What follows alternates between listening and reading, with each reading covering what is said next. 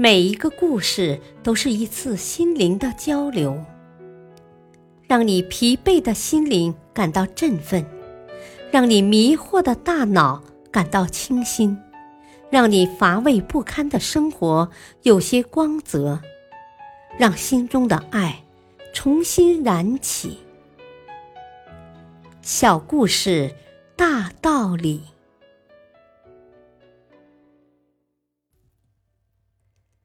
生活篇：满院菊花。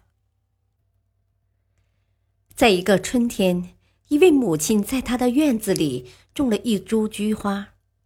几年过后，小小的院子变成了一个美丽的菊花园，金黄金黄的花朵簇拥着小院次第开放，整个小山村也为此散发出浓浓的芳香。这位母亲陶醉在醉人的花香中，脸上整日洋溢着动人的微笑。有时候，透过敞着的院门，母亲看见过往的乡邻，就热情的招呼，会邀他们进来坐坐，以便让更多的人欣赏这满院开得正艳的菊花。终于有一天，邻居向母亲开口要几棵花。说是想种在自家院子里，母亲愉快地答应了。她亲自动手挑拣着开得最艳、枝叶最粗的几棵，挖出根须后，将菊花交到了邻居手里。消息很快在整个山村里传开了，前来要花的人踏破了门槛儿。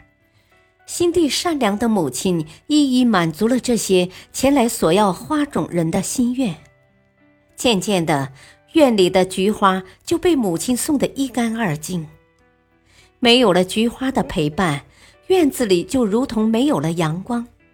母亲的神情有些落寞。这年秋天的最后一个黄昏，步履蹒跚的母亲在儿子的搀扶下，在院子里散步。